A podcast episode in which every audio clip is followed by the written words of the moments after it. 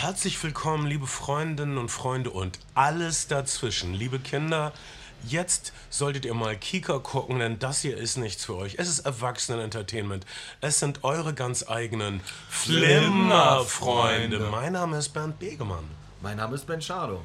Ich bin Kai Otto und äh, frag direkt mal, wer möchte das Endstück von diesem aus Polen stammenden Strudel? Droge der Wahl ist ein Strudel. Ja, richtig. Das ist ein fast vergessenes Wort, eine antike Bezeichnung für eine Art Oh, von Kuchen, die meistens zu trocken ist, aber nicht in diesem Fall. Er ist creme gefüllt, er ist polnisch, er hat Rosinen, er ist super weich, wenn ich ihn anfasse. Mhm, So ein bisschen, bisschen Hefegebäck äh, mäßig. Hm, danke. Man muss Brioche sagt man auch bei Frankreich. Ich, ähm, Man muss oft sagen, dass Industrienahrung ist handgemachter Nahrung meist überlegen. Vielleicht auch in diesem Fall. Denn dieser Interessant, wenn du mal, bevor du ein- ach, reinbeißt, wollte ich gerade sagen, ähm, wenn So du es mal anfasst in der Mitte, die Stelle mit der Creme, die fühlt sich so an, als wäre sie alt. ja, stimmt. Macht ja nichts. Aber das heißt ja nicht, dass es schlecht schmeckt. so, und ich habe Dieser polnische Strudel, Sekunde heißt ähm, Strukla. Und die Firma heißt Slotka Kraina. Heißt das irgendwie der Kuchen der Ukraine? Nein. Okay. Das heißt, das heißt, der Kuchen ist lecker. Und es ist er auch. Brillant. Ähm, ich habe auch Cola Zero aus Polen mitgebracht. Und das Verrückte ist, in Polen Wow. äh, im Lidl noch die bauchigen Dosen. Mhm. In allen anderen Märkten diese äh, länglichen Dosen, wie sie hier auch... Die schlanken. Wer, wer möchte die bauchige, wer möchte die schlanke? bauchige Dose, die gehört natürlich zu mir. Oh, das, ist- das, ist das das ist irgendwie so süß, aber du hast recht. Aber, ähm... Ich nehme auch eine. das, ich finde, was, 3,3. wie, was, wie, Pepsi Max, Alter, mal gucken. ähm, Fanta schmeckt ja in anderen Ländern mies, aber Pepsi Max hoffe ich, die haben meinen.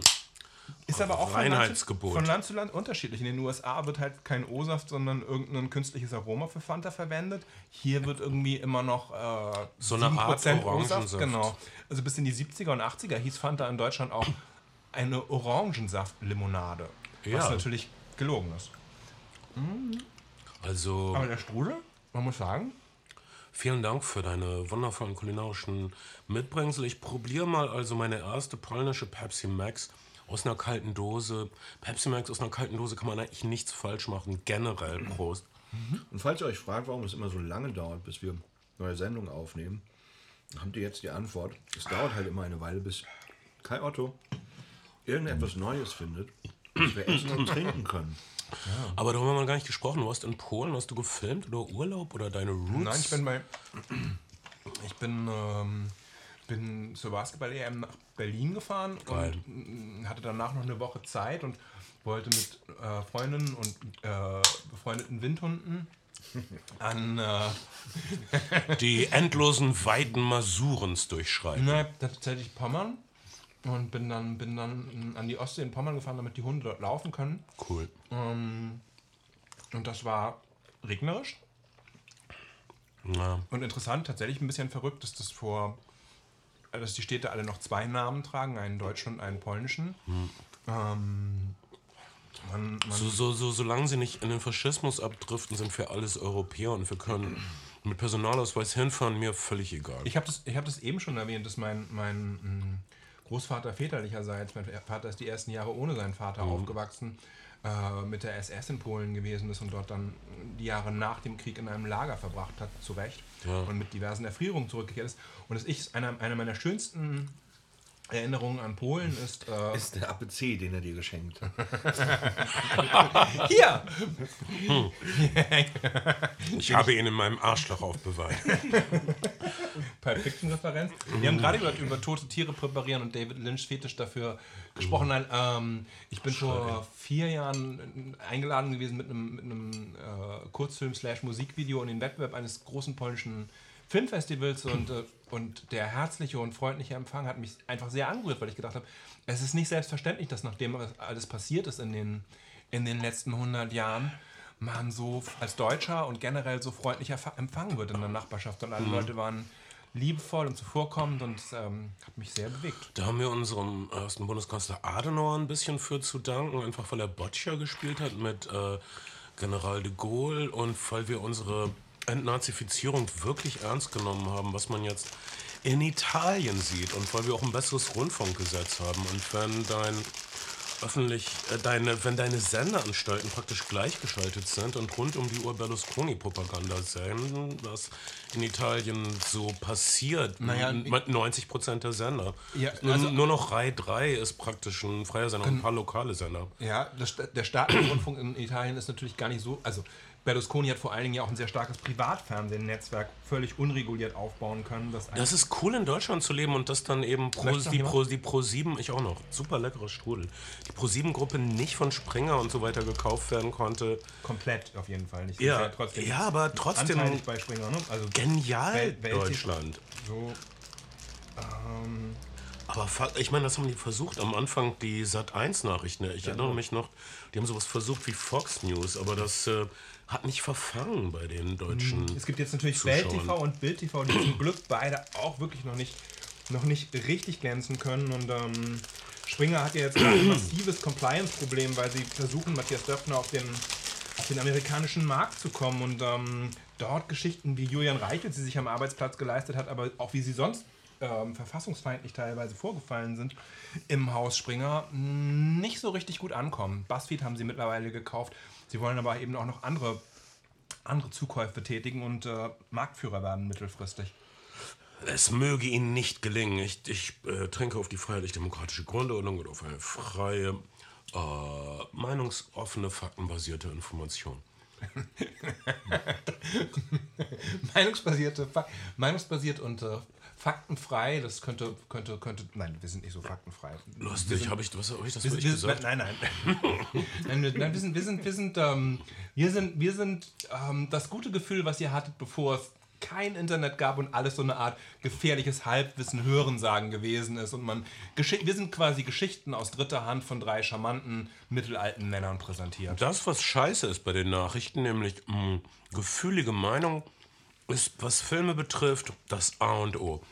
Wenn du keine gefühlige Meinung zu einem Film entwickeln kannst, äh, wozu hast du ihn dann gesehen? Meine Meinung.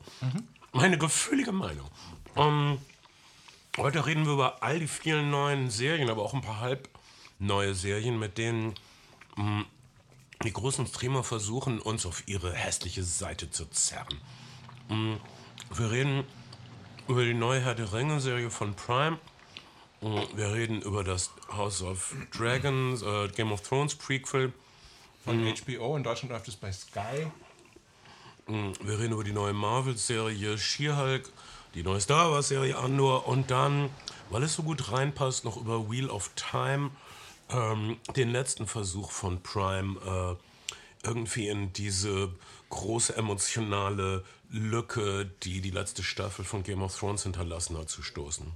Jeff Bezos, wahnsinnig großer ähm, Fantasy-Fan, wie ich erfahren habe, äh, hat selber, selber die Verhandlungen für, für die Rechte der Herr, von der Herr der Ringe mitgetragen und hat direkt bei, bei Erscheinen der ersten Staffel äh, äh, Game of Thrones äh, ein, eine, eine Carte Blanche dem, den Amazon Prime Studios gegeben, eine ähnlich große Fantasy-Serie vom Stapel laufen zu lassen, weil es ihm eine Herzensangelegenheit ist. Also eine, ungewöhnliche, ungewöhnliche Ei- Einmischung für einen CEO, der sich eigentlich vor allen Dingen für Raketenflüge ins Weltall, Superjachten und äh, Penisbilder, Penisfotos, Unterhosenfotos äh, interessiert, die er etwaigen Geliebten schickt. Niemand mag Jeff Bezos. Ich glaube, viele Leute mögen Elon Musk, aber niemand mag Jeff Bezos. Ähm, das kann man schon mal festhalten. Obwohl es auch wenig gute Gründe gibt, also eigentlich überhaupt wenig Gründe, Elon Musk zu mögen. Ich mag ein paar Dinge, die er getan hat, sehr wenige, aber ein paar, zum Beispiel, dass er dafür gesorgt hat, dass die meiner Meinung nach beste Science Fiction, äh, die- die beste Weltraumoper jenseits von Kampfstern Galactica und Star Wars, nämlich The Expanse, zu Ende gedreht wurde. Dafür hat Elon Musk gesorgt. Nein, dafür hat Jeff Bezos gesorgt.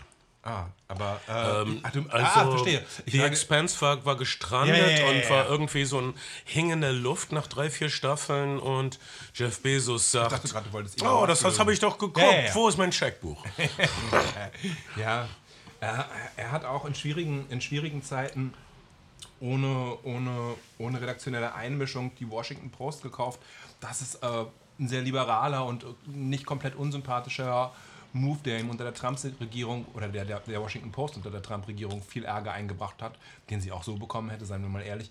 Aber ähm, ansonsten, es, äh, äh, ich habe kürzlich so ein Interview mit Jon Stewart, einem der amerikanischen Late-Night-Talker, der diese politische, politische Comedy-Late-Night quasi erfunden hat, äh, gesehen und, und offensichtlich sind beide, er und Jeff Bezos, mal bei einem gemeinsamen Abendessen mit Familie Obama gewesen. Wow. Und dazu noch ein Wirtschaftswissenschaftler und, äh, und alle sollten mal so ihre Visionen dafür, dafür aufzeigen, wie sie sich denn Amerika oder die amerikanische Wirtschaft und Gesellschaft so in den nächsten Jahren, also so, so, so casual man das beim Smalltalk mhm. machen kann, vorstellen würden. Und ähm, bei Jeff Bezos kam wohl raus, dass er im Grunde genommen äh, alles, alles dafür oder das alles darauf hinauslaufen sollte, dass die breiten Teile der Bevölkerung die eine, eine Dienstleistungsindustrie für die Superreichen darstellen würden, während mhm. John Stewart den nicht komplett äh, unwichtigen Punkt gebracht hat, dass es vielleicht wichtig ist, dass Leute Sinnhaftigkeit in Arbeit sehen und dass Leute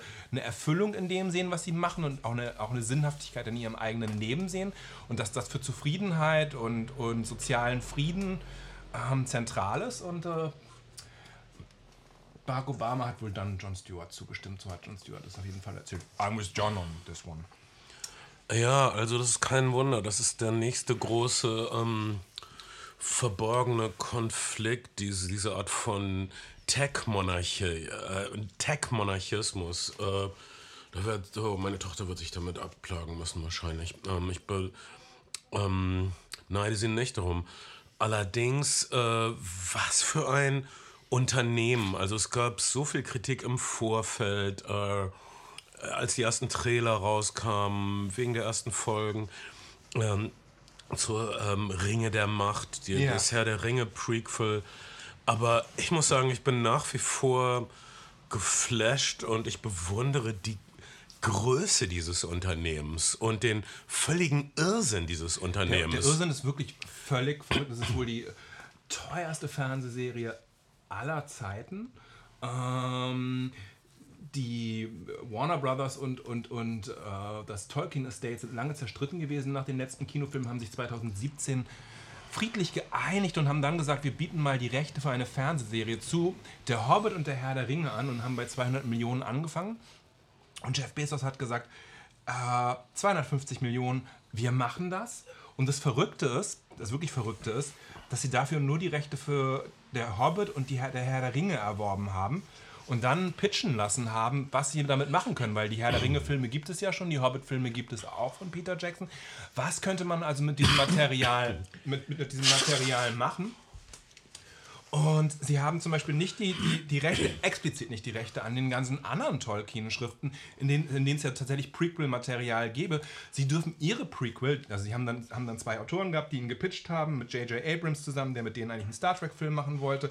Einer von denen ist aus dem ehemaligen Franco-Spanien, insofern passt das Thema irgendwie auch Zweites Reich ganz gut zu ihm, weil er direkt nach, nach Franco aufgewa aufgewachsen ist. Ähm Lange Rede, lange Rede, kurzer Sinn. Die, die mussten also eine Serie klabüstern aus dem, was an Zwischenbemerkungen in der Herr der Ringe, an Gedichten und Songs, die auf Geschichte verweisen, und den Anhang, äh, dem Anhang gestrickt. Sie durften nicht, explizit nicht die Dialoge aus allem vorherigen Tolkien-Material Exakt, du verballerst also anderthalb Milliarden und im Grunde, das Einzige, was du ähm, zur Verfügung hast, sind so vier, fünf Seiten Anmerkung aus Rückkehr des Königs, aus, aus dem Buch. So, ja, be be bevor das also hier passierte, alles mit der Hobbit, äh, war da diese Königin.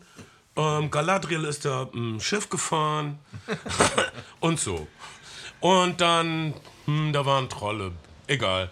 Und ja. also diese komischen äh, Anmerkungen, die Tolkien gemacht hat, die er sich wahrscheinlich an einem lauen Nachmittag aus dem Ärmel geschüttelt hat, sind also die Grundlage für ein anderthalb Milliarden teures Projekt, was geheimer war als die Entwicklung der Atombombe im Sand der Mojave-Wüste. Das, das, stimmt, es gab äh, den, im sogenannten Writers Room gab es Fingerprint-Checker und ähm, die Fenster wurden versiegelt, damit keine Abhörvorrichtungen eingerichtet äh, angebracht werden konnten. Niemand durfte irgendwas sagen. Die, Set, die Sets waren sowieso äh, sehr abgeschieden. Sie sind in Neuseeland gewesen während, während der Pandemie, was dazu geführt hat, dass äh, die Amazon Executives, also die Amazon Führungsriege, nicht hinfliegen durfte, weil sie keine, keine, Aufenthalt, keine Aufenthaltsgenehmigung bekommen hat. Und was jetzt dazu geführt hat, dass trotz der vielen hundert Millionen, die in Sets gesteckt wurden, man gesagt hat, für die zweite Staffel zieht man komplett nach England um und verschwindet aus ähm, Neuseeland als einen Mittelfinger an die, äh, an die nicht besonders kooperationsbereiten Behörden, wenn es darum geht, die Chefetage von Amazon einreisen zu lassen. Oh. Naja. Aber das war den Filmemachern noch vielleicht ganz recht, dass die Chefetage rausblieb. Absolut. Ähm, die Produktionsweise ist ja tatsächlich gewesen, man hat zwei Folgen gedreht, hat sie dann erstmal schneiden lassen und hat dann eine geplante Pause gemacht, hat dann wieder angefangen zu drehen, hat dann eine ungeplante Pause gemacht, die da heißt Covid. Ähm, und hat, hat sozusagen geguckt, wo ist die Tonalität der, der Serie, wie, was könnte man noch besser machen. Und während, diese ersten, während dieser ersten Pause wurden die anderen späteren Folgen dann schon äh, noch verbessert und weiter geschrieben. Und auch die, die Autoren der zweiten Staffel konnten mit den ersten beiden Folgen schon mal arbeiten. Das ist also eine sehr vorausschauende äh, Art und Weise, die, die Serie zu, zu machen, die auf fünf Staffeln jetzt angelegt ist und von Showrunnern präsentiert wird, die bisher nur als Autoren einzelner Folgen in anderen Serien aufgetreten sind und noch keine eigenen Showrunner gewesen sind. Wie gesagt, Amazon hat pitchen lassen und hat dann auf, auf den Hinweis J.J. Abrams, dass man, dass man was auf die beiden Kollegen geben wollte, gesagt, wir machen es mit denen. Es äh, gibt ein paar, es tauchen ein paar Charaktere jünger auf, die später in den Hobbit und Herr der Ringe-Filmen wieder auftauchen. Äh, der Haupt, Hauptcharakter ist, glaube ich, Galadriel, die in den Herr der Ringe-Filmen von Kate Blanchett gespielt wird und hier als junges Mädchen, die aber irgendwie sauer ist. Ihr Bruder ist getötet von, von Sauron und, niem und, und alle wollen im Grunde Sauron vergessen. Aber sie glaubt, dass da noch eine Bedrohung ist. Und wir wissen, dass Sauron noch da ist, sonst würde er nicht wieder auftauchen in Herr der Ringe. Wir, äh, Und deshalb sind wir auf ihrer Seite, aber wir sind auch ein bisschen angeödet, weil das ist doch klar. Wir wissen das doch. Also, diese Filme sind komplett überflüssig, aber ich wollte wieder in dieser Welt sein und ich habe mich gern dort aufgehalten, weil man das viele, viele Geld wirklich sieht und ab und zu auch fühlt. Man sieht es viele Geld. Man, äh, äh, Howard Shaw, der Komponist der Herr der Ringe Score, Soundtracks, hat das, die Titelmelodie geschrieben. Die, eigentlichen, die eigentliche Score ist dann von anderen Leuten komponiert worden. Bear McGreedy vor allen Dingen, der auch äh, Walking Dead zum Beispiel ein äh, fähiger Mann und das, das sieht man in diesen. Also wichtig ist ja bei Herr der Ringe, dass da so eine Art Pathos ist, ähm, dass das echter Heroismus gefunden wird. In, auch in visuellen Vignetten, die sich verbinden mit Musik, Waldhörner, Waldhörner. Äh, in dem Augenblick zum Beispiel, wenn Galadriel stolz eine Kriegsgaleere betritt und die Kamera um sie herumfährt und die Dämmerung einfängt und dann kommt Bear McCreadys heroisches Thema und du hast dieses heroische Herr der Ringe Gefühl. Da ist ein Aufbruch, eine heroische, schwere Tat, die vollbracht werden muss. Horizonte, die erreicht werden Du müssen. diese Kameraflüge über epische neuseeländische Landschaften.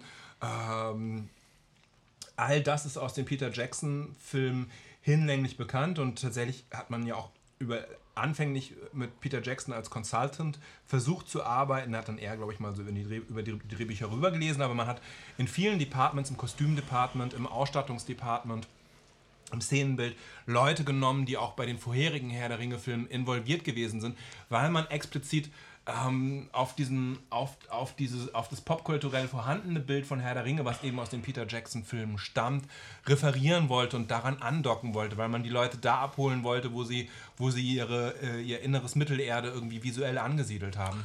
Man hat also, wenn man die Hobbit und Herr der Ringe Filme gesehen hat, äh, sich ein bisschen in der Tolkien-Welt auskennt, ganz oft so diese.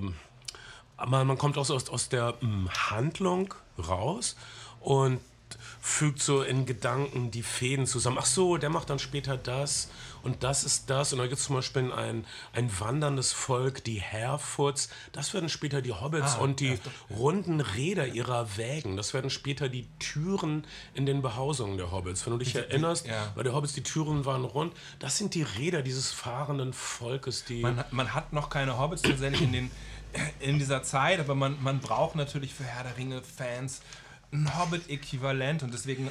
Naja, es sind, es sind die Prä-Hobbits. Die, die Prä- die, die, die, die, die Hobbits werden also in den Kinofilmen, äh, sind das super sesshafte Leute, die überhaupt nicht reisen wollen. Und hier ist ihr Vorgängervolk äh, super unterwegs und kann einfach nicht an einem Ort bleiben. Aber das wird sich ändern. Und ich schätze, nach Staffel 5 wird der erste Hobbit äh, sein Wagenrad zu einer Haustür machen. Anscheinend, anscheinend ist. Aber ich, ich weiß nicht, was da Tolkien ist und was da die Autoren sind, weil ich glaube. Da kann dass- ich dich verweisen auf ungefähr 10.000 YouTube-Videos, die das Hm. genau auseinanderklamüsern. Ich habe keine Lust drauf. Ich will einfach die Erfahrung, ich will in der Welt sein und ich will nicht daran denken, dass die italienische Faschistenführerin Meloni Folgendes gesagt hat über Tolkien. Für uns Ita Faschisten, na, sie, ah, nee, sie sagt Neo, irgendwas, egal, sie sagt nicht Faschisten, Mussolini-Fans, irgendwas. ehrliche Leute von der Straße. Ja, die sich einfach nur um Italien sorgen. Für uns ist Tolkien nicht einfach Fantasy, es ist ein heiliger Text. Sie hat wirklich heiliger Text gesagt, was super bedenklich ist. Sehr viele liberale Menschen mögen auch Herr der Ringe. Ich würde sagen, Aber- es ist wertfrei. Tolkien war wirklich antifaschistisch gesonnen in seinem Leben. Ähm, aber die Faschisten mögen seinen Scheiß.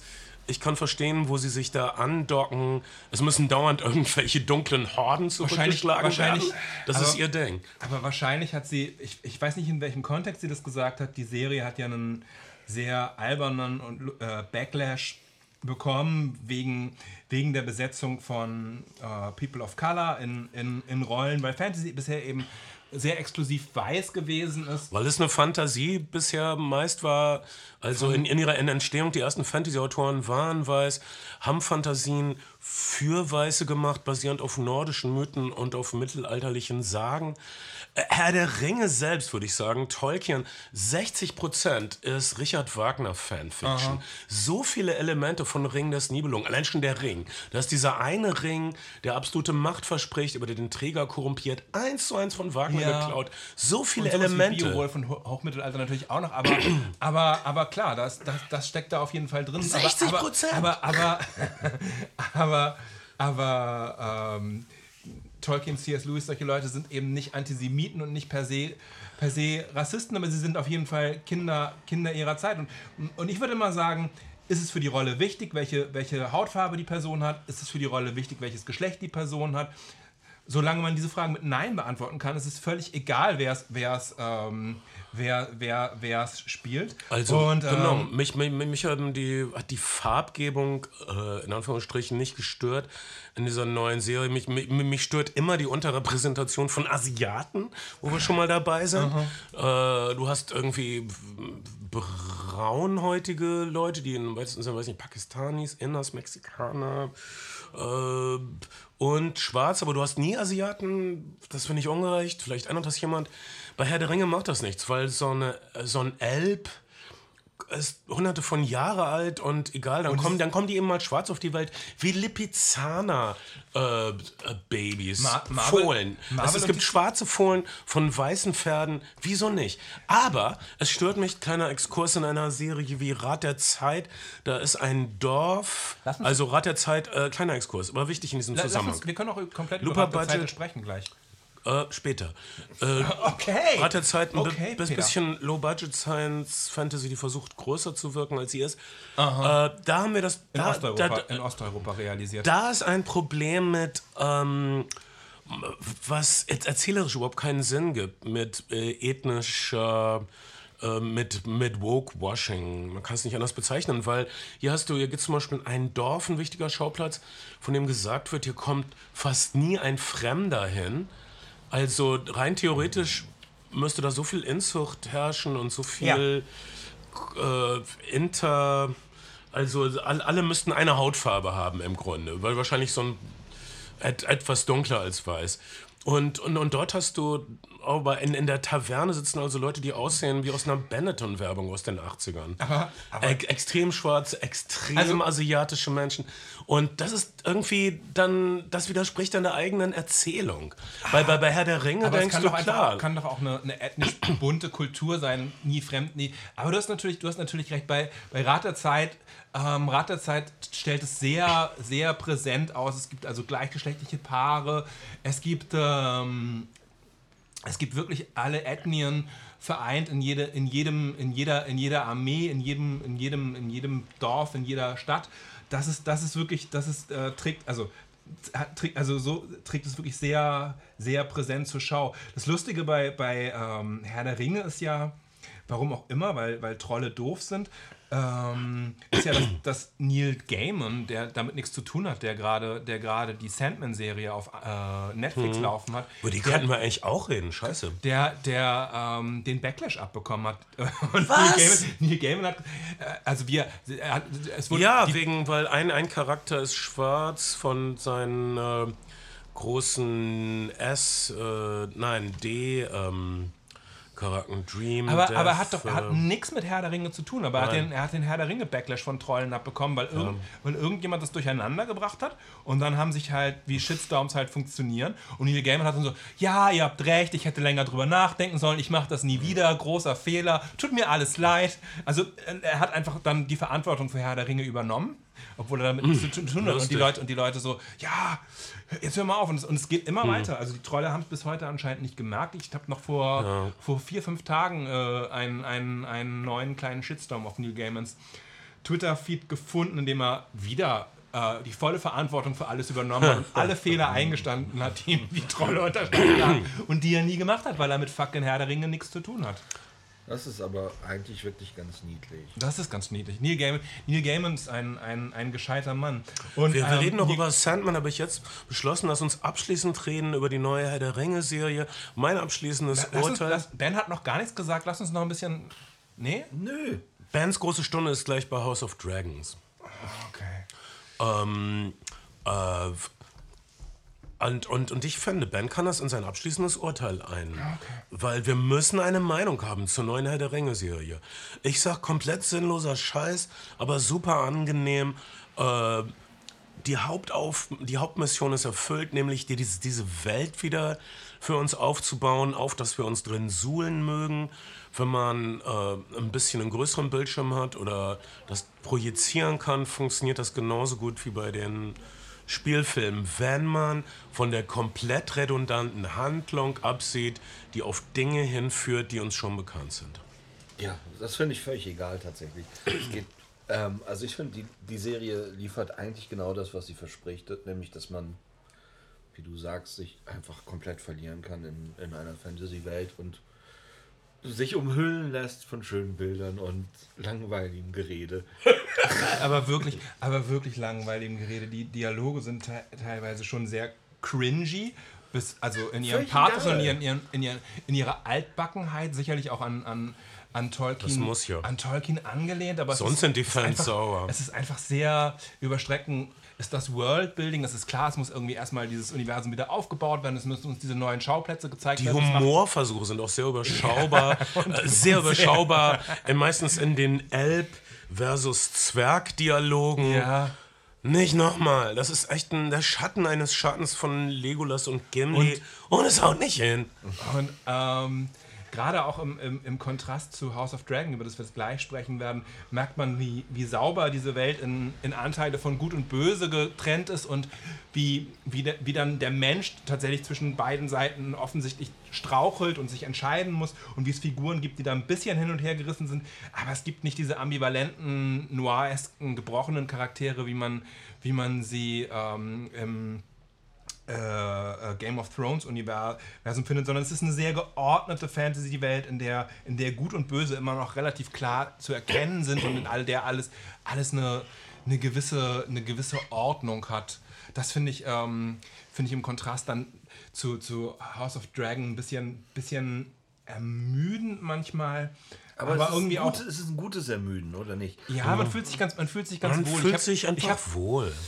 Aber, es, aber es, habt ihr nicht, also es gibt so, es gibt so eine Sequenz, wo ich dachte, wie konnte die drin bleiben, wo Galadriel in Zeitlupe auf einem Pferd reitet, wo ich gedacht Du verstehst gar nichts, Kai, gar nichts. gedacht, Alter, Das ist, ja, das ist tatsächlich wie so ein Alana Miles-Video aus den 80ern. sie, sie galoppiert auf einem weißen Pferd am Strand lang. Warum nicht? Das ist, was die Girls sehen wollen. Ja, Al Al Alana Miles oder das könnte auch aus einem David Hamilton-Film äh, der frühen erinnert euch 80er mal- sein. Zärtliche Cousinen oder an die, an die Gladiator-Serie. Gladiator? Gladiator-Serie? Oder wie hieß die? Es gab Rome, es gab Gladiator. Ich weiß, weiß nicht, vielleicht gibt es eine Gladiator. Gladiator war ein Es ist Spielfilm völlig ja, möglich, dass aber, es es, äh, mit haben, Russell Crowe. ja, aber was war denn die Serie? Spartacus. Spartacus. Ich meine Spartacus. Spartacus. Aber Spartacus. Sex und Blut. Aber die ersten drei, drei Folgen, die sind alle weich gezeichnet und Ja. es gibt die ganze Zeit Aber komplett Sonnen- David Hamilton. Ros rosane Sonnenuntergänge mit äh, sich küssenden Silhouetten davor. Das ist so. Das war so aber toll. Spartacus war auch High Camp, oder? Spartacus war auch, hat, also hat sein, hat sein, hat sein Camp. Lege ich meine Hand für ins Feuer. für alle Leute, denen Caligula zu kurz war. Ich finde, das kann man ruhig mal machen. Oh, ich ja. finde, man darf dann drüber schmunzeln. Ja. Ist. Na, man, die, guck mal, die haben sich diese ganze Mühe gemacht. Haben den Sonnenaufgang abgewartet, haben das weißeste Pferd überhaupt gecastet. Die junge Darstellerin hat galoppieren gelernt. Und dann haben sie schön ihre teure Zeitlupe-Kamera rausgeholt, die Linse geputzt. Und dann haben, sind sie mit einem Elektrovehikel da so schräg diagonal vorhergefahren und hat sie galoppiert. Und als das nicht geklappt hat, haben sie das nächsten Tag nochmal gemacht. Alles damit du dich besser fühlen kannst. Und was ist der Dank? Du sagst, äh, äh, äh. das ist doch erzählerisch nicht nötig. Ich sag natürlich nicht. Du hast nichts verstanden. Kai. Nichts, nichts, nichts. Oh Mann. Äh, ja, ich, äh, ich, ich bin vorher nicht der größte Fan der Welt gewesen. Ich bin jetzt nicht der, der größte Fan der Welt, aber ähm, in, ihrer, in, ihrer, in ihrer teilweise Schlichtheit und Langsamkeit, ich guck's mir, ich guck's mir ganz gerne an. Ich werde ich werd in diesem Leben, glaube ich, kein Fan mehr werden. Was ist denn eure Meinung zu House of Dragons? Ich muss sagen, mich hat die Serie kalt erwischt. Ich war, ich war tierisch genervt von House of Dragon. Die brammeln immer nur rum, sie haben alle sinistre Ja. Absichten, sie sitzen auf super unbequemen Stühlen, sie bewegen sich durch Flure, die wahrscheinlich super zugig sind. Das ist das Gegenteil, das ist eine völlig ungemütliche Serie. Das ist eine Unwohlfühlserie. Das ist mein Urteil jetzt schon vorangestellt. Was ist eure Meinung? Ich, äh, also ich bin jetzt bei, bei, bei Folge 6. Ja, ich auch. Ähm, äh, beziehungsweise ich habe Folge 6 gestern zu Ende geguckt. Mhm. Und ähm, mich hat es wieder gepackt, muss ich sagen. Es ist natürlich nicht ganz so spannend wie, wie äh, Original Game of Thrones, weil, weil man es schon kennt und weil man, man kennt so ein bisschen die, ähm, die Spielwiese, auf der man sich bewegt und die ähm, es ist ein bisschen Mal nach Zahl auch, weil die Stärke von Game of Thrones war ja tatsächlich über, über weite Strecken Dynamiken aufzubauen und in, Intrigen zu, zu schmieden und äh, Verbindungen zu schaffen, die sich erst viel später lösen oder neu verknüpfen. Ähm, und ich finde, das, das merkt man jetzt in, in der Serie genauso und auch relativ schnell, dass das, dass das Konzept wieder funktioniert, auch wenn man es kennt. Ähm, und das einzige Problem, was ich bis jetzt habe, ist, dass äh, ich manchmal ein bisschen brauche, wenn Schauspieler sich ändern. Ah ja, es gibt, es gibt äh, nach der dritten Folge, glaube ich, oder in der vierten Folge gibt es einen, einen Zeitsprung und einige der Rollen sind neu besetzt, die jugendlichen Rollen. Ja. Einige andere SchauspielerInnen sind nur auf älter geschminkt und das ist, das ist, dafür muss man einmal, das ist sozusagen Tief einmal, im- an, einmal, einmal neu an die Figuren andocken. Ähm, anders, als, anders als bei äh, Der Herr der Ringe oder, oder Ringe der Macht. Hier ist es nämlich auch zugig, ne? Du machst das Fenster zu. Ähm, ist hier der, der Autor noch am Leben und mit, äh, mit am Start als einer der beiden äh, Hauptproduzenten. Aber er ist, George R. R. Martin ist komplett demotiviert. Er will ab und zu auf einer Convention auftauchen und es mit einem jungen Fan treiben. Abgesehen, und er will Eishockeyspiele gucken. Abgesehen davon, er hat keinen Aber er hat- Anlass, seine Romane zu Ende zu schreiben. Er will eigentlich, dass alles so bleibt, wie es ist. aber er hat, hat sein, er hat Wir werden niemals äh, das, ein Lied von Feuer und Eis Teil 6 äh, zu kaufen bekommen. Niemals.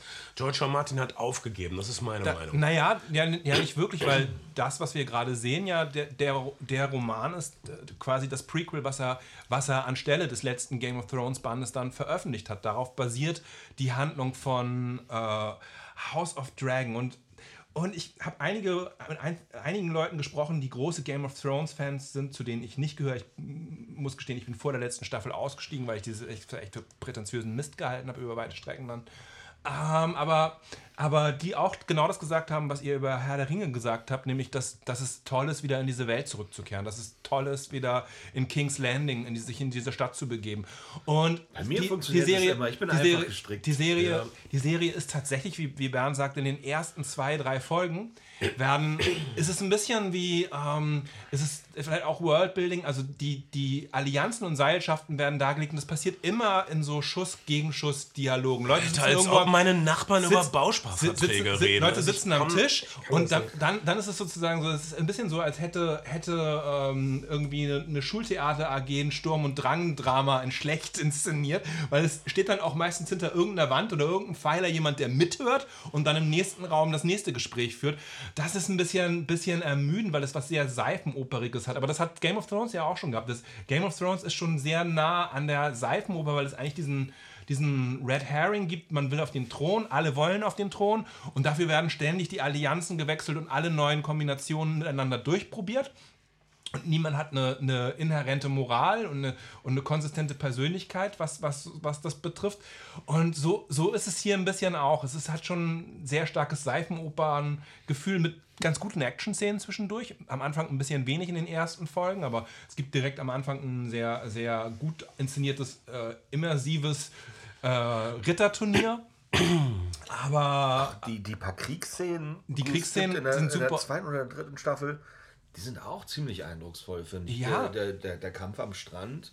Das Äh, In der zweiten Folge meinst du? Ja, ja. Der, der Kampf am Strand gegen die, die äh, Krabben, Krabbenmenschen, der ist, der ist gut. Wie gesagt, die Action ist gut, die, die, die, äh, die, Schauwerte, die Schauwerte sehen super aus. Es gibt viel, viel mehr Blut und viel, viel mehr Sex als, ähm, als im Herrn der Ringe. Die Figuren sind viel, viel ambivalenter und Es gibt kein Blut und keinen Sex in Herr der Ringe. es gibt, es gibt eine Andeutung von, von Romantik, aber kein, kein echt. Es gibt, es gibt, Es, es, es, gibt es fließt aber kein, ja, aber es, gibt ja, kein visuell fließendes Blut. Nein. Es gibt keinen Splatter, sagt Also es gibt- er verbittert. Es gibt schon so ein bisschen auch Orksgemetzel, aber, aber nicht so richtig, richtig. Alles im Rahmen. Alles im Rahmen, aber hier gibt Leute es. sterben mit hier- geschlossenen Augen Hier gibt es, hier gibt es, ähm, hier wird auf jeden Fall nachgelegt und wird viskaral alles gezeigt, was abgeschnitten, rausgerissen oder, oder verbrannt wird bei lebendigem Leib. Das wird hier gezeigt und es gibt, ähm, der, der, der Sex ist ein bisschen ausgeglichener, während, während viele darüber geredet haben, dass die ersten Herr der, äh, äh, Game of Thrones Staffeln so heterosexuell normativ und gewesen sind, beziehungsweise wenn sie Sex, äh, gleichgeschlechtlichen Sex gezeigt haben, sie lesbischen Sex gezeigt haben, gibt es hier, auch- gibt's hier auch einen Bordellbesuch, bei dem es äh, Männer miteinander treiben und alle mit allen. Äh, und es gibt auch Ich eine bin Se- froh, dass das klargestellt wurde. Äh, es gibt ähm, und es gibt auch eine, eine, eine, eine Heldenfigur, eine, eine weibliche Heldenfigur, die sich in, in jugendlicher Adoleszenz sexuell ausprobieren darf und sexuell selbstbestimmt agieren darf. Das ist für einen Frauencharakter in 2022, finde ich, auch ganz angemessen. Insgesamt mag ich die Serie deutlich lieber als die Herr der Ringe-Serie, weil sie mir einfach mehr bietet, dann teilweise auch mehr Tempo hat und die bei aller Seifenopernhaftigkeit die Dialoge nicht ganz so unbeholfen herkommen. Also klar, es gibt auch da so eine Selbstverliebtheit in, in einige Monologe und in einige Figuren.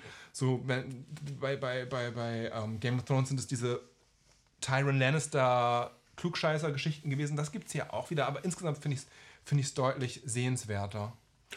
Und es ist natürlich die ganze Zeit irgendwie, ähm, geht es um persönliche Werte, Moral und Macht und wie sich gegenseitig Genau. beeinflusst. Also, und das man- finde ich generell auch immer ein schönes Thema. Man, ja, Äh, um das man viel man, man, muss sich, kann. man, muss sich, man muss sich einmal, man muss sich einmal damit, damit abfinden, dass, ähm, dass alle, alle irgendwie auf diesen Thron wollen, ohne dass komplett klar ist, warum, warum, dass das, dass das eine Triebfeder für jegliches Handeln in dieser, in dieser Serie ist und man, man muss sich auch mit, also diese, diese, ähm, ja, man muss sagen, das glaube ich aus dem 19. Jahrhundert wahrscheinlich stammt, diese, diese ähm, Blutsreinheit, die da, ne, ist viel älter wahrscheinlich, ähm, diese Blutsreinheit, die da eine Rolle spielt, die auch schon bei Game of Thrones eine Rolle spielt, Blutlinien vererben äh, und das ist, das spielt schon, das ist schon, das ist schon ein krasses Thema. Es wird ein bisschen, bisschen auch in, in der Figur eines Geliebten, der dann von niederem Stand ist, irgendwie gebrochen, aber, aber es ist schon, schon irgendwie ein, ein archaisch daherrendes Thema.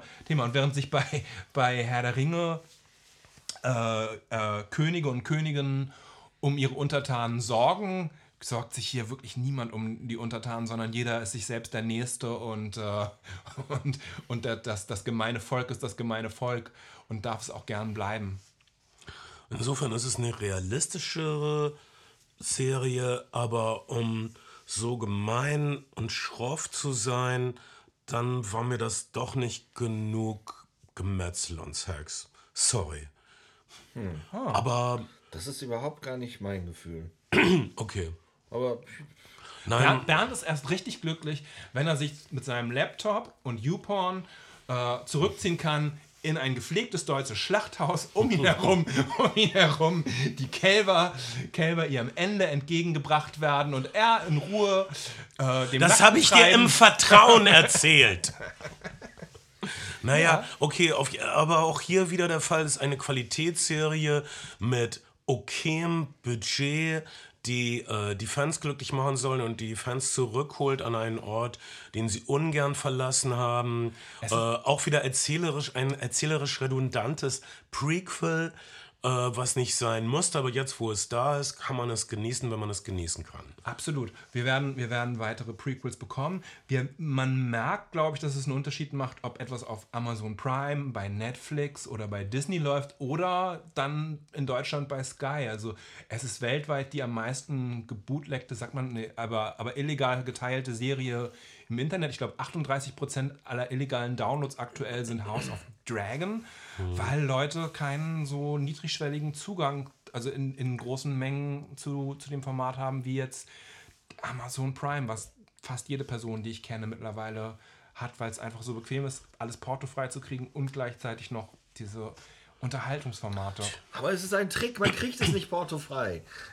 Nicht? Was? Nein, es ist teurer. Und zwar genau so oh. viel teurer, wie das Porto kostet. Ja? Oh ja. Mann, der kleine Mann ist das, immer sind, das, sind, das die sind das die Algorithmen oder was? Also es ist ja, es wenn, ist wenn du Amazon Prime-Mitglied bist, ist bei fast allen Artikeln ähm, der Preis so teuer wie der Normalpreis plus Porto. Also es ist ja kein Geheimnis, dass Amazon über dein Konsumverhalten daraus schließt, wie deine Zahlungsbereitschaft für einzelne Artikel ist und Preise individuell anpasst. Das ja. heißt, wenn du eine hohe Zahlungsbereitschaft hast, machen sie den Preis einfach höher. Und das ist die, die sicherste Möglichkeit, wenn man ein konkretes Produkt will, was es auch auf anderen Seiten gibt, ist immer über Preisvergleichbörsen zu gehen, weil man da tendenziell den niedrigsten Preis dann findet. Aber klar, es macht total Sinn, was du sagst, dass Amazon natürlich, natürlich das Porto weiterhin bezahlen muss und die Lieferkosten hat und sie einfach nur in dem Preis versteckt und nicht in dem. Also das ist eine Win-Win-Situation. Amazon bekommen, das, bekommen ihr Porto und du denkst, Du hast billig eingekauft. Es ist, naja, es ist, es ist, es ist ein. Äh, Wenn ihr so über den Zustand der Welt redet, möchte ich einfach nur weinen und mich einschließen. das tue ich auch oft. Ich denke über, darüber noch. Nach. Im Schlachthaus. Nein, hinterher, was ihr gesagt habt, und dann kann ich das schlecht ertragen.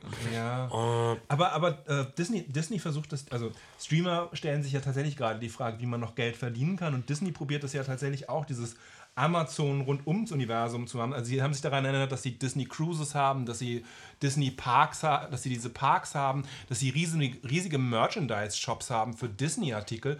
Und sie betten das jetzt nach und nach in, in Disney Plus ein und bieten spezielle äh, Urlaube, die du halt in, in Disney-Ressorts buchen kannst oder, oder Disney-Merchandise-Artikel, die du vergünstigt oder exklusiv kriegen kannst, um einfach so, ein, so eine Querfinanzierung zu haben von diesen sehr teuren Streaming-Plattformen, die alle, wen wundert's, nach dem massiven Geldinvestitionen äh, der letzten Jahre nicht wirklich Gewinne abwerfen. Disney steht noch am besten da, weil sie halt Kinos, Parks und weiß nicht was haben. Mann, aber ein Wochenende in einem Disney-Resort so teuer und dann 70% der Zeit stehst du an, um irgendwas fahren zu können. Ich bin wirklich sehr, sehr lange nicht mehr. Ich bin, glaube ich, in den in den 90ern zuletzt im Disneyland in Florida, Disney oh, World in Florida. Nie. Nee. Nicht, Bist du mal da gewesen? Nein, ich höre immer nur die Berichte von Leuten und alle sagen, es war so schön, wir waren die ganze Zeit am Anstehen. Aber ja, eine, eine, der, eine der, der Prämien des Disney Plus Tages, den es jetzt auch gibt, was Amazon Prime, war ja, dass, dass die Disney Ressorts eine halbe Stunde früher exklusiv für Disney Plus Abonnenten geöffnet haben. Du Das konntest man also muss noch früher aufstehen. Habe ich auch gedacht. Danke. Das ist halbe, St- eine halbe Stunde, das erscheint mir irgendwie abwegig Ja, das wenig. ist immer noch ein verrücktes Ratenrennen. Ich werde nicht mitmachen. Dennoch, Disney versucht uns jetzt immer eine neue Star Wars-Serie und Ja. immer eine neue Marvel-Serie zu geben. Und darüber reden wir kurz über alle Serien, über die wir sprechen. Haben wir noch nicht kom komplett sehen können. Also House of Dragon Folge 6, Herr der Ringe, glaube ich, Folge 4 oder 5, keine Ahnung. Folge 5, Folge 5. Genau. Aber das dritte, das dritte Äh, Andor Prequel- Folge 4. Genau. Aber das, das eint die Serien ja auch irgendwie ganz gut. Das sind alles drei Prequel-Serien, muss man sagen. Also im wahrsten Sinne des Wortes. Und, und ähm, Andor und ist Andor ist eine Prequel-Serie zu Ein einem Prequel-Film. Prequel, Ja. Die Prequel zum das ist eigentlich ein Midquel-Film, ja. der die erste Trilogie, also der die Prequel-Trilogie mit der Originaltrilogie verbindet. Und, oh, verdammt, egal. Auf was Ich habe Andor noch nicht angefangen, leider. Habe ich noch nicht geschafft. Macht ja nichts, dafür hast du die anderen gesehen. Äh, Ando, als ich den, die äh, Handlungszusammenfassung gehört habe, okay, brauchen wir jetzt wirklich die Vorgeschichte, wie wurde der Typ aus Rogue One, der einen Verdächtigen kaltblütig in der Nebengasse erschossen hat, müssen wir wirklich wissen, wie der zu einem kaltblütigen Revolutionär geworden ist? Nein, müssen wir auch nicht unbedingt, aber wir kriegen es trotzdem.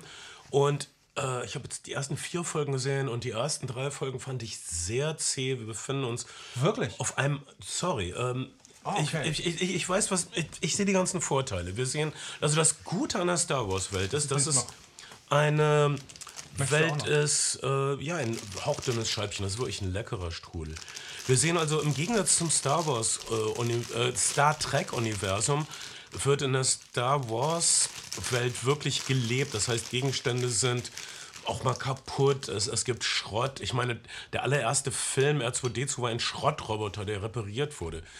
Ähm, du siehst also, dass Leute arbeiten müssen für einen Lebensunterhalt. Da passieren nebenbei diese unglaublichen Sternkämpfe in der Stratosphäre, während auf dem Boden irgendwelche Bauern sich im Schweiß ihres Angesichts ihr komisches außerirdisches Essen zusammenklauben müssen. Ähm, das ist eigentlich schön. Wir sind also in den ersten Folgen sind wir auf einem hart arbeitenden Planeten, wo Leute wirklich hart arbeiten müssen und bedrängt werden von einem echt multiplanetaren Konzern, der im Laufe der Handlung übernommen wird von Imperium.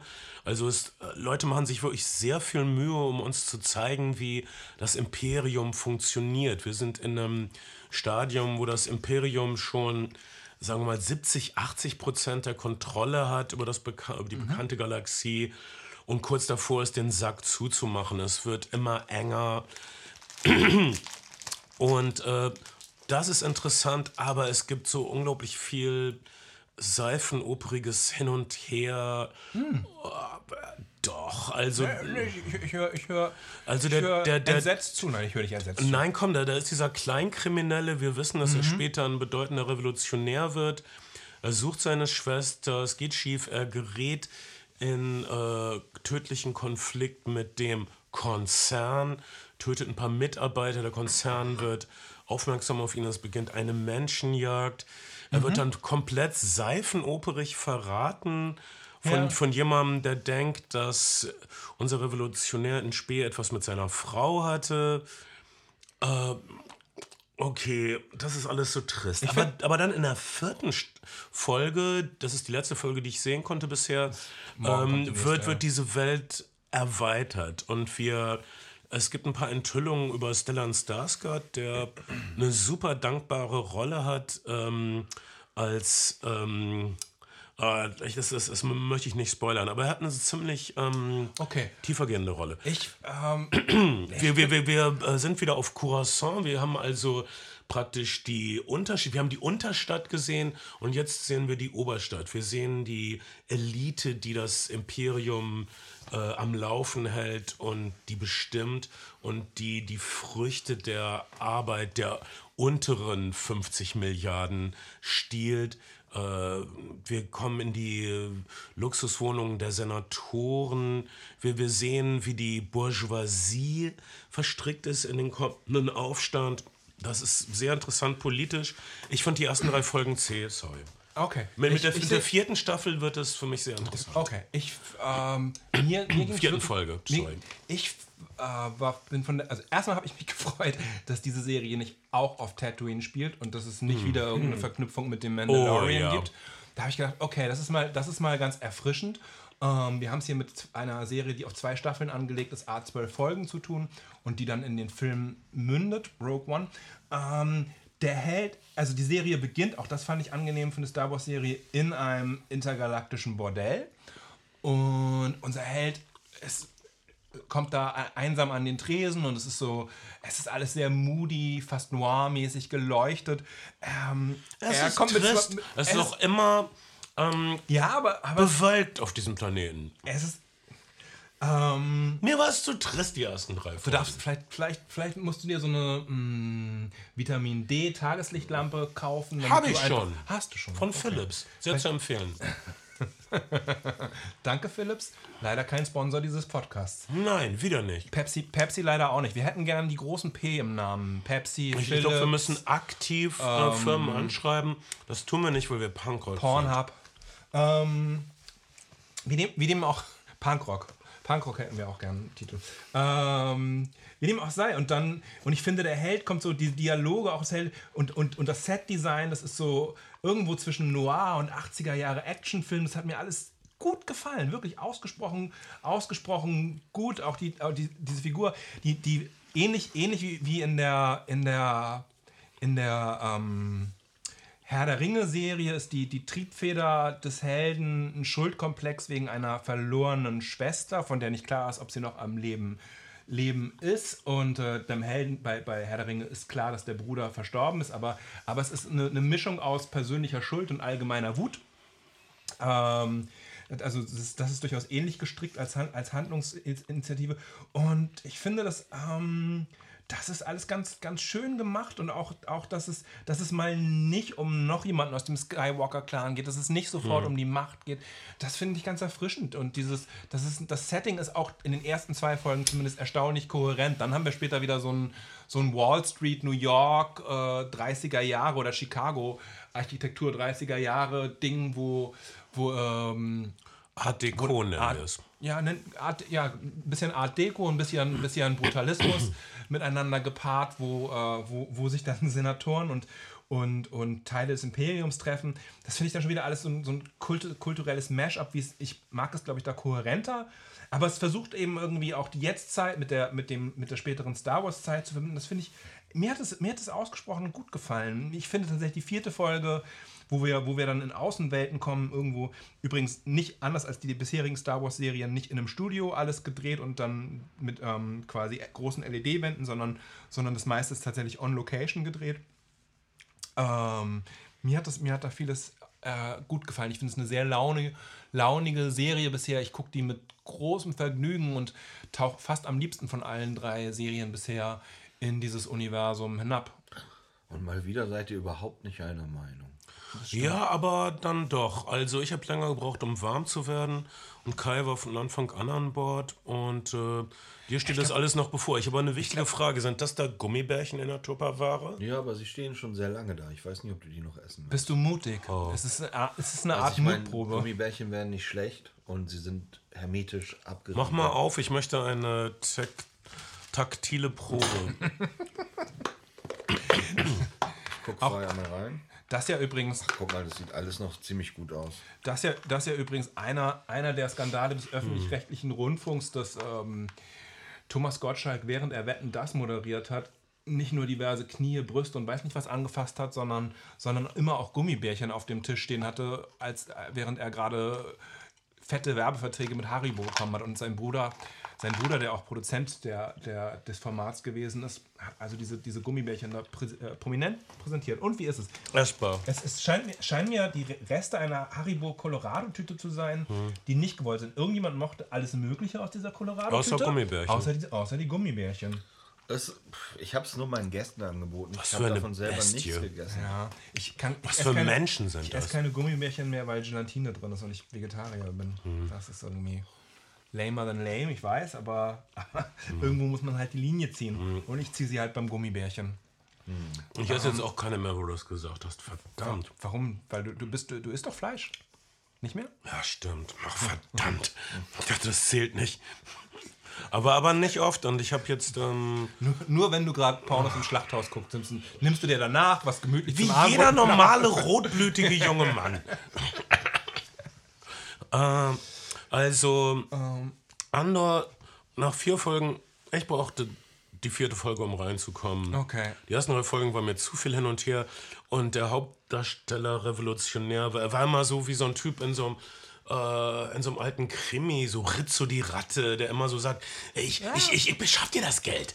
Ich hab, Ja, ja, ich hab ja. das Geld mal. Aber- Und, aber- aber- aber- er, er wieselt also auf diesem tristen Planeten rum, wedelt mit irgendeinem Schrott in der Hand rum und sagt, gib mir dafür so und ein so, bisschen- viel. So bisschen- Außerdem ist meine Schwester tot. Okay, dann habe ich diese Mutterfigur. Jedenfalls, äh, Ando gibt sich unglaubliche Mühe. Also die, alle haben ein Familienleben. Also uns wird gezeigt, wie äh, die Macht im Imperium verwaltet wird.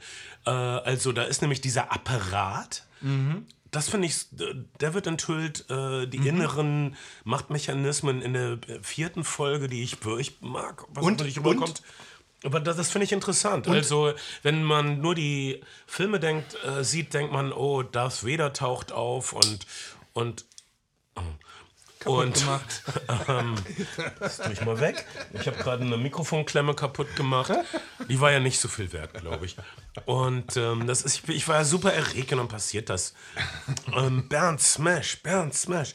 Ähm, äh, und, und hier wird gezeigt, nein, um sowas wie das Imperium und die dunkle Seite aufrechtzuerhalten, brauchst du eine Menge Bürokraten und die sind noch gemeiner zueinander als die Leute bei Game of Thrones. Aber das, also, äh, es stimmt schon, es ist wie so ein, nicht 40er Jahre, eher wie so, ein 50, wie so eine 50er Jahre Noir-Figur irgendwie, aber, aber auch wie so ein 80er Jahre Actionfilm Street Hustler, wie du das in so Buddy-Movies oder, oder, oder, ähm, ähm, weiß nicht, ähm, ja, ä- 80er Jahre Actionfilm halt gehasst, so eine, so eine Hustler-Figur und die, die, das finde ich ganz, das fand, hat, fand ich vom Vibe her ganz, ganz angenehm und ein ganz angenehmer Bruch mit, mit, dem, mit dem bisher bekannten Star Wars-Kram und dann, Und das dann ist du aber- politisch klug, wenn ich kurz anmerken darf. Keine Revolution, kein Aufstand hat eine Chance, wenn die kriminelle Welt sich nicht beteiligt. Wenn das Verbrechen unbeteiligt ist, wird der Aufstand nicht gelingen. Das ist die, das ist die geschichtliche Erfahrung. Das hast du in Fritz Langs äh, M gelernt. Nein, das war kein Aufstand. Das war habe ich aus das diversen Geschichtsdokus mal auf Phoenix und Dreisat und so gelernt. Und das, das, das ist der Fall in der französischen Revolution, der Fall in der russischen Revolution.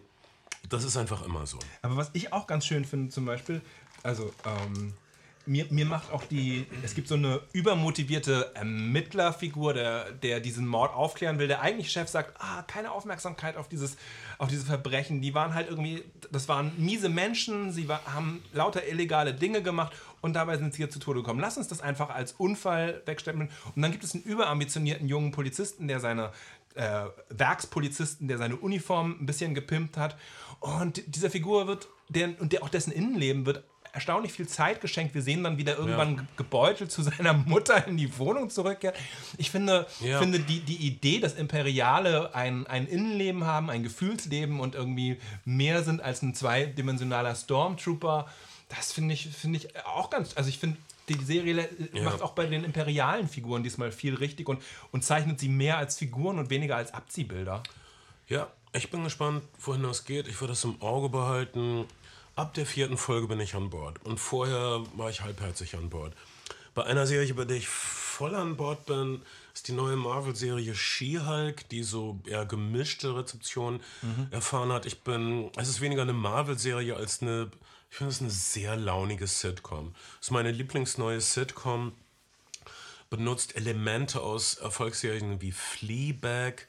Also du hast diese leicht unter Belagerung stehende junge Frau, die ähm, oft die vierte Wand durchbricht und direkt mit dem Publikum kommuniziert, die ähm, äh, Selbstwertgefühlprobleme hat, die romantische Probleme hat und eine Verwandte von Bruce Banner, dem Hulk ist und selbst ein Hulk sein kann. Und äh, Viel besserer Hulk sein kann. Irgendwie ein besserer Hulk, weil, weil sie von Tatjana Maslany gespielt wird, äh, die brillierte in der Serie Orphan Black. Ähm, eine Serie, wo sie ganz viele Klone von sich selbst gespielt hat. Danach konnte niemand mehr sagen, dass es eine unfähige Schauspielerin ist.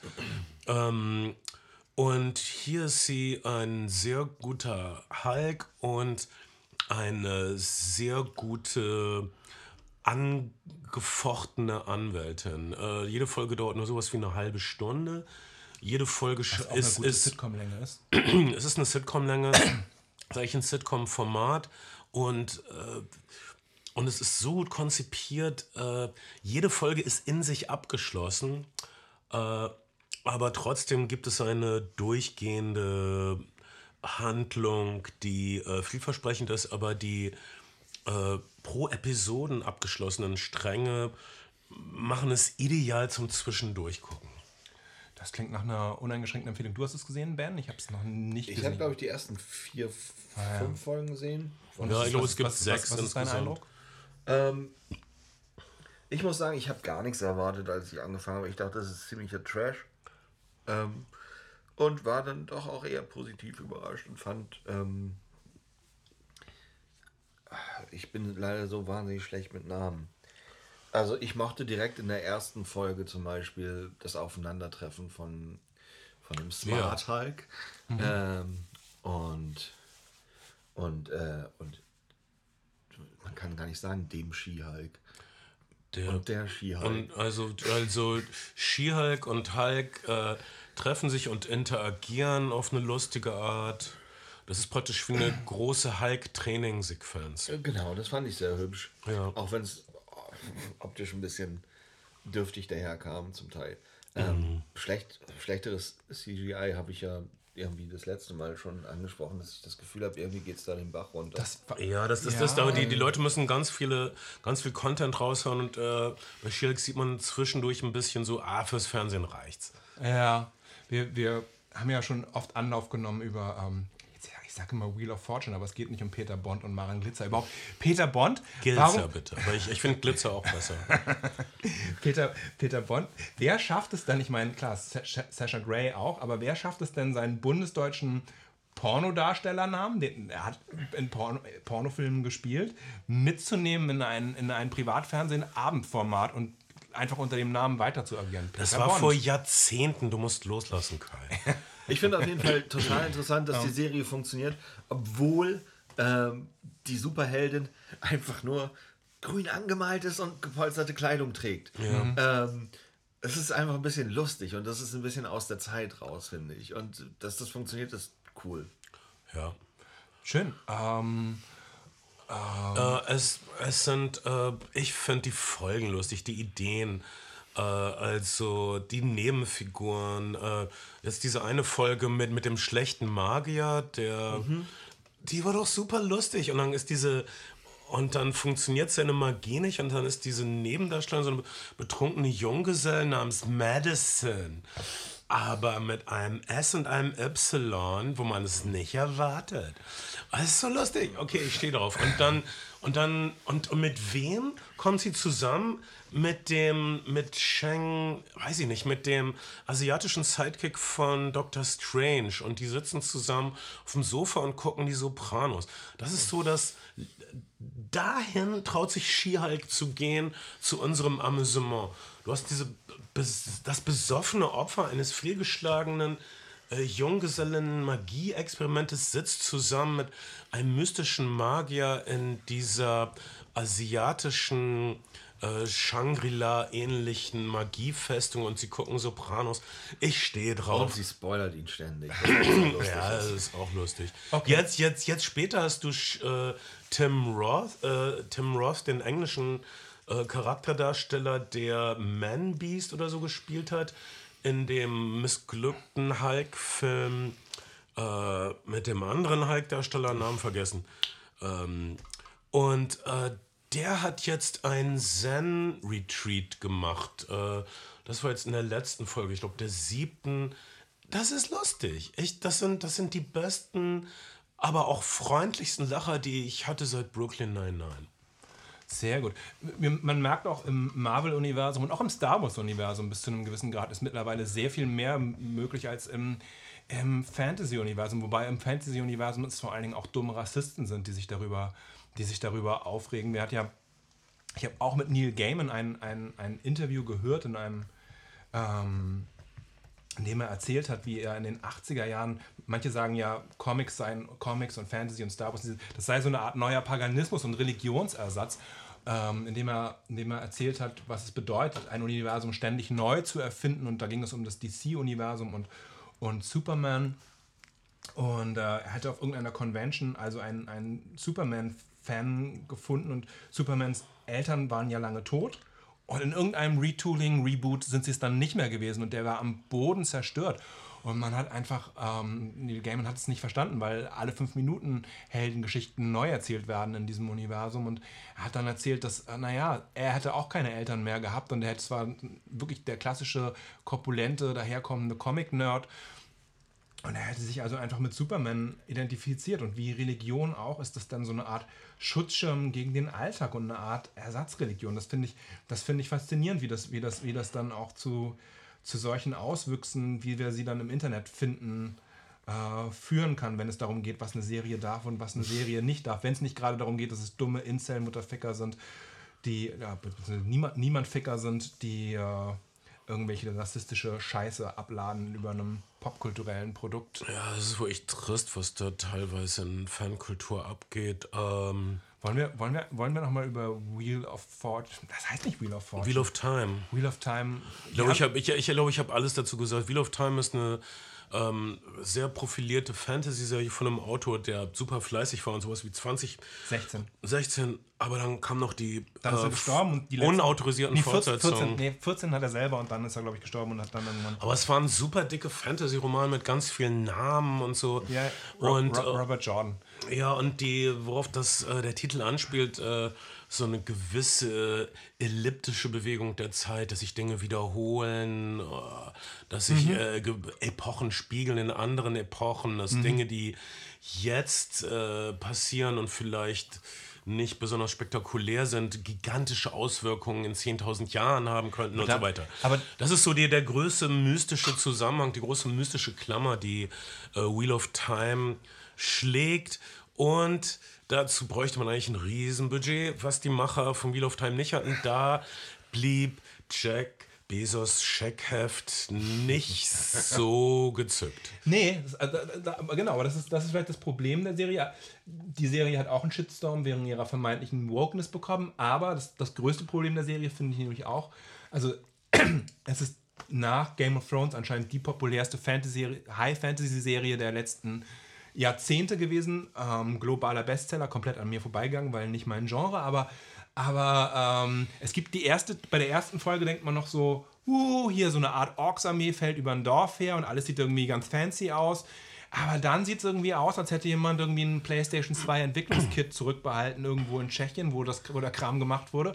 Und Sie sind echt viel unterwegs in Tschechien und stolpern durch die Gegend. Ja. Und das also den. Die Dialoge sind super hölzern. Es gibt extrem viel. Und, von und, und die Dialoge sind. Äh, wirklich nicht gut. Sie sind also komplett aus der Zeit gefallen. Also sie sind, Leute reden teilweise wie jetzt äh, Teenager auf dem Schulhof reden. Ähm, dann hast du auch nicht das Gefühl, dass Leute eine eigene. Jede, jeder Charakter von Wheel of Time scheint auf demselben Sprachlevel zu sein. Also es scheint immer dieselbe ja. Person zu sprechen. das ist irgendwie immer ein Zeichen für Leute, die fucking nicht gut Drehbücher die, die, schreiben die, können.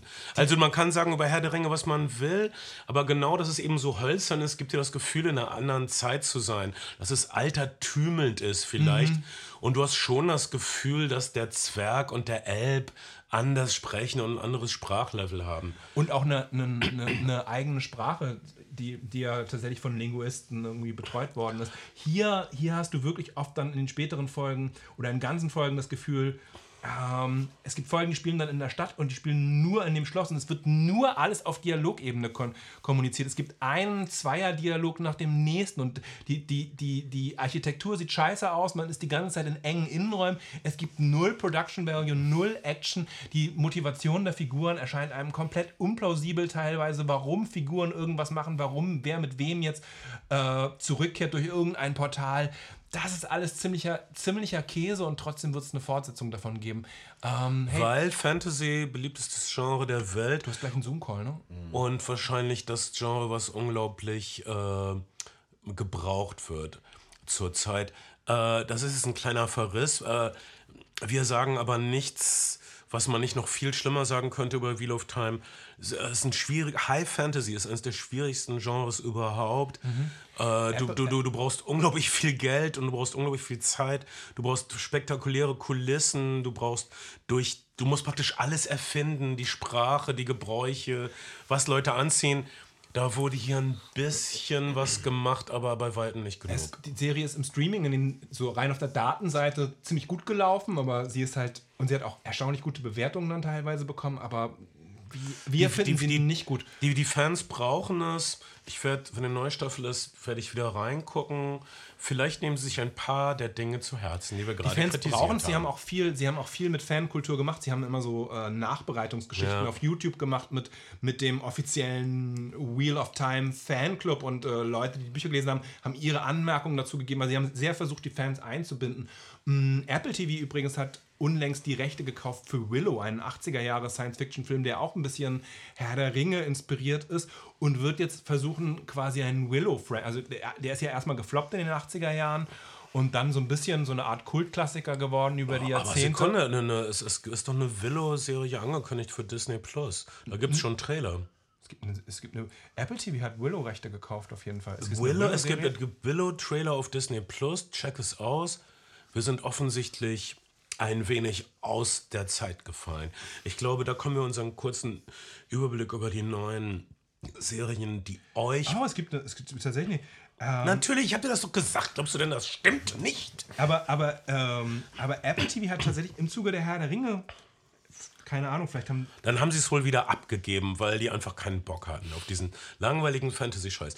Wir haben da schon Bock drauf. Apple TV hat tatsächlich Willow gekauft und zeigt auch Willow. Ähm, also, ich habe Willow-Trailer auf Willow, meiner Disney aber es, gibt, Plus es wird App. eine Disney Plus, es wird eine Disney Plus Da machen jetzt alle Willow. Willow. weil alle lieben, ich Wahrscheinlich- das L-Wort gesagt, aber ich sage Kleinwüchsige.